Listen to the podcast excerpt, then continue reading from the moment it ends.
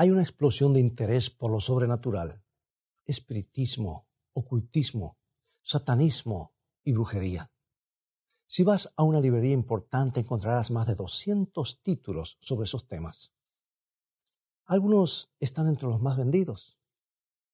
Hace un tiempo la NBC, la cadena de televisión nacional en los Estados Unidos, emitió un programa de entrevistas a personas que decían haber tenido contacto con sus seres queridos que habían muerto afirmaban que sus seres amados vivían en el mundo espiritual. ¿Qué le sucede a la persona cuando muere? ¿Hay vida más allá de la vida? ¿Podemos hablar con nuestros seres amados muertos? Busca tu Biblia y en un momento más regresaré.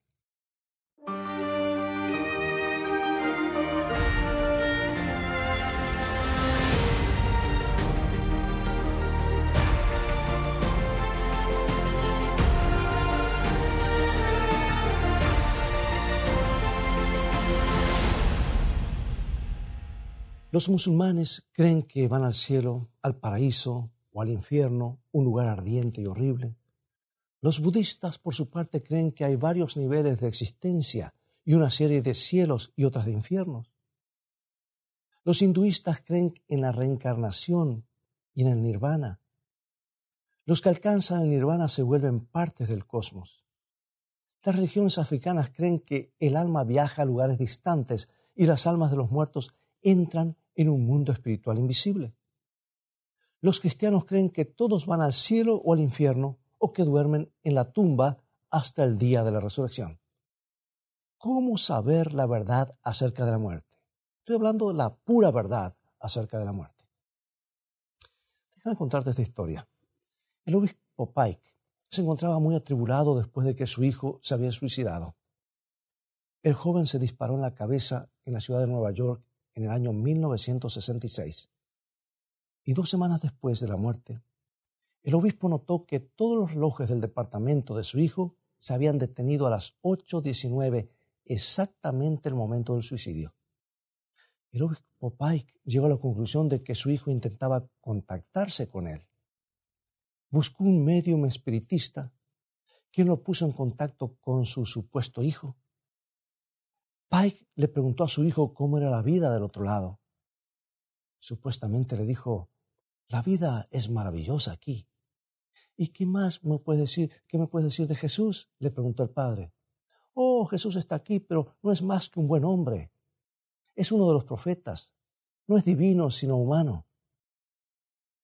Desde ese momento el obispo se entregó al espiritismo y los fenómenos psíquicos. Había fracasado en hacer de la Biblia su autoridad final. Por eso, no había nada que le impidiera creer esas manifestaciones sobrenaturales. Descansaba en sus sentimientos y confiaba en los sentidos de la vista y el oído. Qué triste, amigo y amiga, que el obispo Pike ignorara las palabras de Isaías capítulo 8, versículo 19. Y si os dijeren, preguntad a los encantadores y a los adivinos que susurran hablando, responded, ¿no consultará el pueblo a su Dios? ¿Consultará a los muertos por los vivos? En otras palabras, Dios dice que necesitamos confiar en Él y en su palabra para tener información sobre lo desconocido. Y sabe que el siguiente versículo lo aclara. Nos dice, versículo 20, a la ley y al testimonio si no dijeren conforme a esto es porque no les ha amanecido. En otras palabras, están en oscuridad. La muerte, como el frío de una noche en el Ártico, es un hecho de la vida. Es un hecho deprimente e inoportuno. Apenas nacemos y ya comenzamos a morir. Nos guste o no, tarde o temprano, la muerte es un huésped que nadie invita y nadie quiere, pero que inevitablemente llama a la puerta de todos. Pero ¿a dónde va el hombre cuando muere? A ninguna parte. Bueno, ¿no es un tanto atemorizador emprender un viaje sin saber cuál será el destino o si regresaremos alguna vez? Cuando Henry Ward Beecher se estaba muriendo, dijo, ahora viene el misterio. Y cuando Sócrates se preparó para beber una copa de cicuta, exclamó, adiós, Me voy a hacer el viaje de toda carne, pero si voy a la vida o al olvido, no lo sé. Qué manera tan triste e incierta de terminar la vida. Y es posible que lo más atemorizador de la muerte sea el desconocimiento, la incertidumbre acerca de lo que hay más allá. En el epitafio de una tumba en Richmond, Virginia, en los Estados Unidos, se lee, y en inglés rima mucho mejor, pero traté de ponerlo en español para que rime algo. Dice, detente amigo, que pasando vas, lo que tú eres ahora, yo fui una vez, y donde estoy ahora, tú pronto estarás. Así que prepárate y me seguirás. Y después de la inscripción, un niño de edad escolar tomó un crayón y añadió estas líneas. De seguirte no estaré convencido hasta saber a dónde te has ido. Bueno, es una buena manera de pensar, ¿no lo crees? ¿A dónde van los seres humanos cuando mueren? ¿Van al cielo, al infierno, al purgatorio, al olvido? ¿La muerte es una nueva y grandiosa aventura o no es más que un silencio interminable? ¿Son los adioses el acto final o se trata de una pausa entre dos eternidades? ¿Dónde están nuestros amados que murieron? Y amigo y amiga, quiero traerte esperanza con este tema, la pura verdad, como Dios lo dice, acerca de nuestros seres amados que hoy descansan. Hace unos cuantos siglos, Job se preguntó lo mismo que se preguntan todas las personas en algún momento de sus vidas. Job 14:14. 14. Si el hombre muriere, ¿volverá a vivir? ¿No es esa la pregunta más importante acerca de la muerte? Recurramos a nuestra única fuente confiable de información, digo única fuente, para que nos brinde la respuesta. La enseñanza de la Biblia sobre la muerte no es para nada. Tiene respuestas razonables y satisfactorias. No es para nada algo etéreo, algo que nos deje allí eh, en zonas grises, es lo más claro, es lo mejor de todo y lo más reconfortante. Mira lo que escribió el profeta Isaías, Isaías 26, 19. Tus muertos vivirán, sus cadáveres resucitarán. Despertad y cantad, moradores del polvo, porque tu rocío es cual rocío de hortalizas, y la tierra dará sus muertos. Sí, hay vida más allá de la muerte. Nuestros seres amados volverán a vivir. No dice que viven, volverán a vivir. ¿Pero cuándo?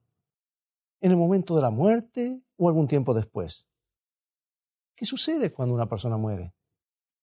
Y uno de los pasajes más citados de las Escrituras con respecto de la muerte se encuentra en Eclesiastés 12. Y describe lo que sucede al hombre cuando muere. Eclesiastés 12:7 y el polvo vuelve a la tierra como era, y el espíritu vuelva a Dios que lo dio. En otras palabras, cuando un hombre muere, cuando una persona muere, su cuerpo, hecho de los elementos de la tierra, regresa al polvo y su espíritu o aliento de vida regresa a Dios. Por supuesto que para entender plenamente qué es el espíritu necesitamos mirar en la creación y descubrir cómo Dios hizo al hombre en el principio. Vamos al libro de los comienzos. Génesis 2.7. Entonces Jehová Dios formó al hombre del polvo de la tierra y sopló en su nariz aliento de vida. Y fue el hombre un ser viviente. Dios tomó los elementos de la tierra, carbono, hidrógeno, oxígeno, nitrógeno, calcio, hierro, fósforo, sodio y demás, y formó el cuerpo. Adán tenía un cerebro, pero no pensaba. Tenía un corazón en su pecho, pero no estaba latiendo. Tenía sangre en sus arterias y venas, pero no estaban circulando. Estaba listo para vivir, pero no tenía vida. Entonces Dios sopló en sus narices el aliento de vida o la chispa de la vida, que el hombre se convirtió en un alma viviente o persona viviente. O como lo dice otra versión, el hombre se convirtió en un ser viviente. Y podríamos ilustrarlo de esta manera. Mira este gráfico polvo, o sea, los elementos de la tierra, de lo cual está hecho el cuerpo, ¿no es cierto? Más el espíritu, aliento o soplo de vida, se juntan esos dos y dan qué cosa? Un alma viviente, ser viviente o persona viviente. O hecho más simple aún, los elementos de la tierra, más el aliento de un ser viviente. Entonces, ¿qué sucede en la muerte? Justo la inversa. El polvo menos el aliento de vida, o sea, ese cuerpo que no tiene aliento de vida, es un cuerpo muerto. Vuelve a ser exactamente como era antes de ser creado. Dicho de otra manera, elementos de la tierra, que es el cuerpo, el polvo, menos el aliento, el soplo de vida, da qué cosa? Un cuerpo muerto, no un cuerpo vivo. Y podemos entender esta, ilustración, ah, eh, mejor esta verdad, con la siguiente ilustración. Conecta, por ejemplo, una lamparita a la electricidad. ¿Qué sucede? Tenemos luz. Nadie pone la luz en la lámpara. La luz se genera por la unión de dos componentes, la lámpara que fue hecha para alumbrar, más la electricidad. Y cuando desconectas la electricidad, ¿a dónde va la luz? A ninguna parte, deja de ser. Y así es la muerte. Cuando el aliento o chispa de vida regresa al Creador, el hombre muere. Todo lo que queda es el cuerpo compuesto por los elementos de la tierra que regresan al polvo. Al pasar los años se va descomponiendo y desmenuzando. El alma viviente o ser viviente o persona viviente simplemente deja de existir. Al morir abandona su conciencia, vuelve a ser como era antes de ser creado. Tiene un cerebro, pero ya no piensa, le falta algo. Su corazón no late, ya no ve, no escucha. Y la Biblia declara en Salmo 146, 3 y 4 lo siguiente. No confiéis en los príncipes ni en hijo de hombre, porque no hay en él salvación pues sale su aliento y vuelve a la tierra. En ese mismo día perecen sus pensamientos. Pero, ¿dónde pasan el tiempo entre la muerte y su resurrección? Job nos dice, si yo espero, el Seol es mi casa. Y de acuerdo con la Biblia, cuando un hombre muere, no va al cielo, no va al infierno, no va al purgatorio, o sea, no vive en ninguna parte porque la muerte es la cesación de la vida hasta la mañana de la resurrección, cuando el cuerpo y el aliento se vuelvan a unir. Y eso puede hacerlo solamente Dios. Y sabemos que lo hará cuando regrese Jesús. Y amigo, aquí hago un pequeño, pequeño paréntesis. ¿Por qué es importante tener bien claro esto en la mente? Porque a menos que tengamos esto bien claro, a medida que nos acerquemos al fin, habrá más y más manifestaciones sobrenaturales y no podremos confiar en nuestros sentidos, nuestros ojos, nuestro tacto, lo que vemos, lo que oímos, sino solamente en lo que Dios dice, porque el enemigo hará toda clase de engaños para pasarnos falsa información y hacernos creer que hay algo que sigue viviendo después de la muerte. Ahora, Eclesiastés, capítulos 9, versículo 5, nos dice lo siguiente. Porque los que viven saben que han de morir, pero los muertos nada saben. No importa cuán reconfortante haya sido para el obispo Pike pensar que estaba hablando con su hijo, o cuán convincente sea la información que se da en las sesiones, Dios dice los muertos nada saben, nada. Y nada es nada. Evidentemente los muertos ni siquiera saben lo que están haciendo los vivos, porque la Biblia dice en Job capítulo 14, 21, sus hijos tendrán honores, pero él no lo sabrá, o serán humillados y no entenderá de ello. ¿No es esto la mejor forma después de todo? Yo pienso que sí. Piénsalo por un momento. Supongamos que una joven madre muere y va al cielo, dejando a su esposo con varios niños pequeños, y que ella puede ver lo que está sucediendo con él en la tierra. ¿Cómo se sentirá cuando su esposo vuelva a casarse y una madrastra entre en su hogar y maltrata a sus hijos? Imagínate, viendo día tras día lo que le sucede y sin la posibilidad de hacer algo. Para esa joven madre, ¿eso sería cielo o infierno? Como ves, una de las verdades más reconfortantes de la palabra de Dios es que cuando un hombre muere, descansa tranquilamente, ajeno a los problemas de la vida o las preocupaciones por sus amados, hasta que sea llamado por el dador de la vida. Ahora recuerda, Nadie es inmortal. Nosotros perdimos la inmortalidad cuando Adán y Eva fueron engañados y el diablo se rió. Y la inmortalidad nos será devuelta cuando Jesús venga por segunda vez. Ahora, ¿te sorprende que la Biblia compare a la muerte con un sueño?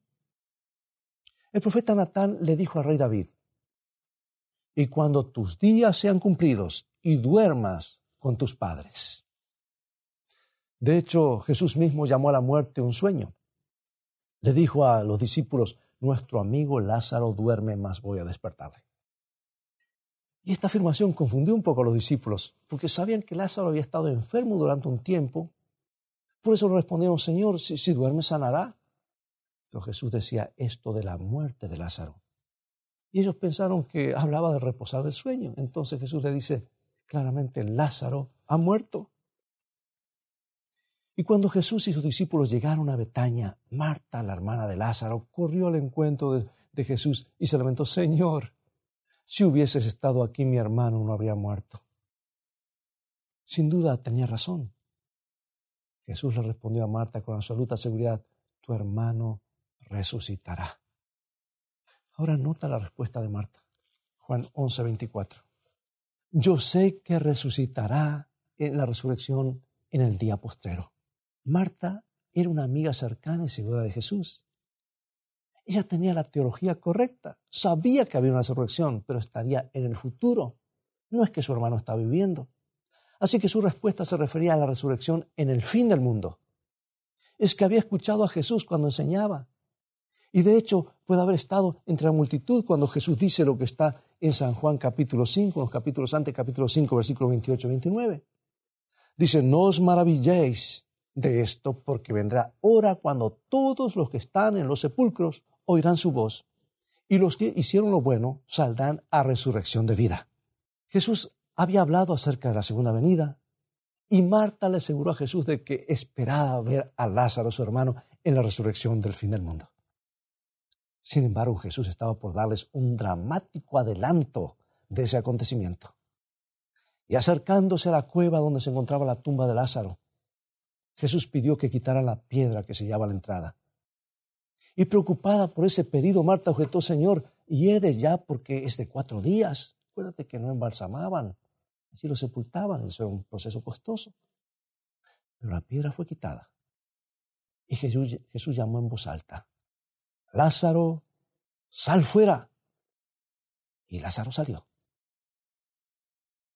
Alguien ha dicho que Jesús estuvo bien en especificar que solo le estaba hablando a Lázaro. De lo contrario, todas las tumbas de Betania se hubiesen abierto. Lázaro volvió a la vida, pero aún estaba atado con los lienzos mortuorios tal como lo habían dejado en la tumba. Y Jesús no le dijo, ven o desciende o... No, no, sal de allí, porque allí estaba su cuerpo y ahora el autor de la vida le da el aliento de vida, se junta los elementos y comienza a vivir otra vez.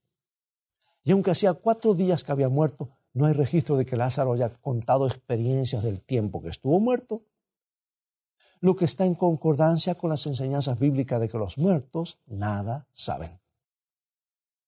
Jesús lo había llamado simplemente a salir del sueño de la muerte, un sueño que solo puede ser interrumpido por el llamado del dador de la vida misma. Este es el llamado que anticipó Job cuando dijo, entonces llamarás y yo te responderé. Oh, Martín Lutero, él dijo lo mismo en el siglo XVI. Dice, dormiremos hasta que Él venga y golpee sobre la pequeña tumba y diga, doctor Martín, levántate. Entonces me levantaré en un instante y seré feliz con Él para siempre. Qué maravillosa esperanza tienen los cristianos de una vida más allá de la tumba. Si tú visitas las afueras de Roma, las catacumbas, que hay muchísimas. Hay inscripciones en las tumbas de los que murieron con la desesperanza de los paganos. Esas palabras serán escritas una y otra vez. Son palabras de tristeza eh, y palabras de irreversibles. Adiós por toda la eternidad. Adiós para siempre. Sin embargo, en las tumbas de los cristianos se encuentran estas palabras de esperanza y ánimo. Adiós hasta que nos volvamos a ver. Buenas noches. Hasta la mañana. ¿Te gustan esas inscripciones? ¿No es reconfortante tener la esperanza cristiana? Saber que nuestros adioses no son finales. Saber que se acerca una mañana de la resurrección después de la que ocurre la noche de la muerte. Saber que Cristo llamará y nuestros amados que murieron le responderán. El cristiano no tiene por qué estar triste ni lamentar con desesperación como los que no tienen esperanza de reunirse con sus seres amados algún día. Porque este es justamente el mensaje de consuelo que da el apóstol Pablo y que Pablo compartió con los primeros cristianos, los que vivían en Tesalónica. Primera de Tesalonicenses 4:13. Tampoco queremos, hermanos, que ignoréis acerca de los que duermen, para que no os entristezcáis como otros que no tienen esperanza. La real esperanza, el real consuelo para los corazones tristes y afligidos, no está en la sesión espiritista, ni en los mensajes confusos del mundo de los espíritus, sino en el Señor Jesucristo. El mensaje del cristianismo auténtico que impactó al imperio romano pagano fueron las buenas nuevas de la resurrección. Los paganos habían perdido la confianza en su religión y la muerte les pareció un abismo oscuro del que no había escape posible. Y Pablo y los primeros cristianos señalaron a la resurrección como la respuesta divina al problema de la muerte. El nefasto enemigo de toda la humanidad es la muerte, pero tenía la esperanza que pronto desaparecería y va a desaparecer. Por la muerte de Cristo en la cruz, su sepultura en la tumba y su gloriosa resurrección, obtuvo la victoria no solo sobre el pecado, sino también sobre la muerte. Y Jesús proclamó triunfante al salir de la tumba. Juan 11, 25. Yo soy la resurrección y la vida. El que cree en mí, aunque esté muerto, vivirá. Sí, la resurrección de Jesús, de los seguidores de Jesús, es tan cierta como fue la resurrección de Jesús de Cristo mismo. Y la pregunta, amado y amada, es ¿cuándo llegará esa feliz ocasión?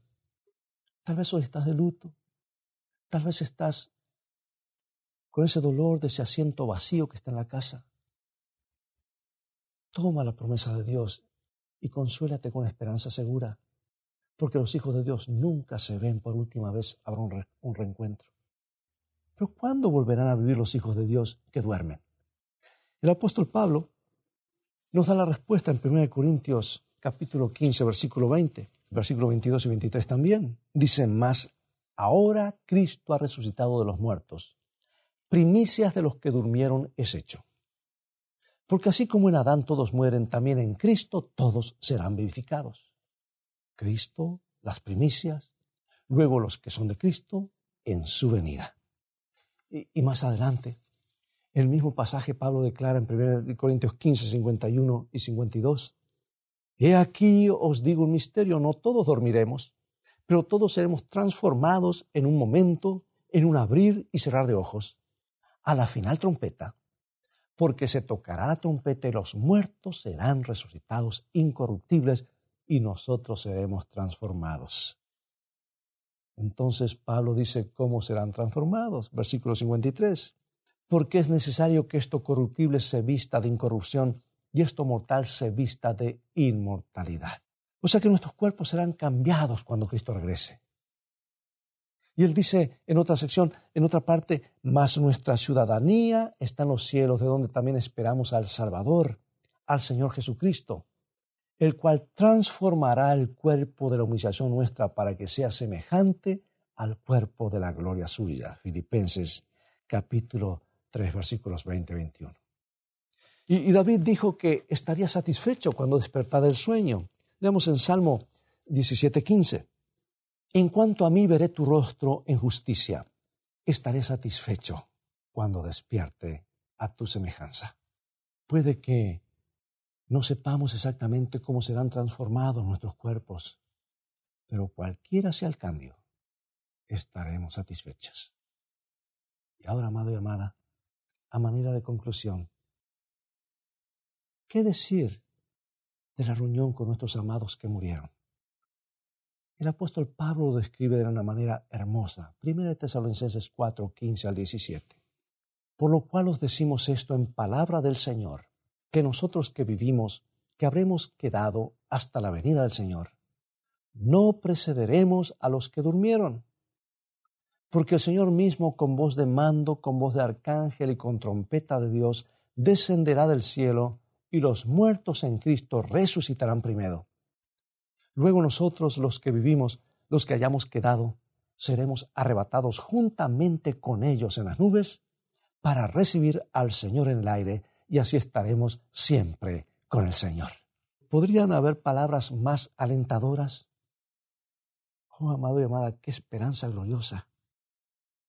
Cuando Jesús emerja entre los cielos y contemple las tumbas polvorientas de sus amados que duermen, tal vez hecho polvos, tal vez perecieron en el mar, pero el Señor conoce la identidad y recreará esos cuerpos y su poderosa voz los llamará de la misma manera que llamó a Lázaro, sal fuera. Y las tumbas en miles de colinas alrededor de la tierra se abrirán de par en par. Los muertos escucharán su voz y saldrán fuera. Familias y amigos se reunirán para no apartarse nunca más. ¿Qué día será? Ninguna pluma puede describirlo.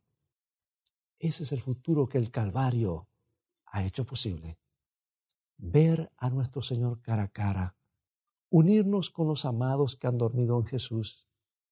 ¿Cuánta esperanza le brinda este pasaje al corazón humano? Pero la pregunta más importante de todas que debe ser respondida es, ¿cómo puedo tener la seguridad ahora mismo de que obtendré la victoria sobre la muerte y sobre la tumba? La promesa divina de vida eterna es muy clara. El que tiene al Hijo, tiene la vida. El que no tiene al Hijo de Dios, no tiene la vida. ¿Deseas aceptar a Jesús como tu Salvador y Señor? Acompáñame en oración. Gracias Dios por darnos una esperanza segura más allá de la tumba. Gracias por decirnos la pura verdad acerca de nuestros amados muertos. Anhelamos el día glorioso del reencuentro, cuando Jesús vuelva y se acabe la separación para siempre. Hoy creemos y aceptamos a aquel que es la resurrección y la vida, nuestro Señor Jesucristo, en cuyo nombre oramos. Amén.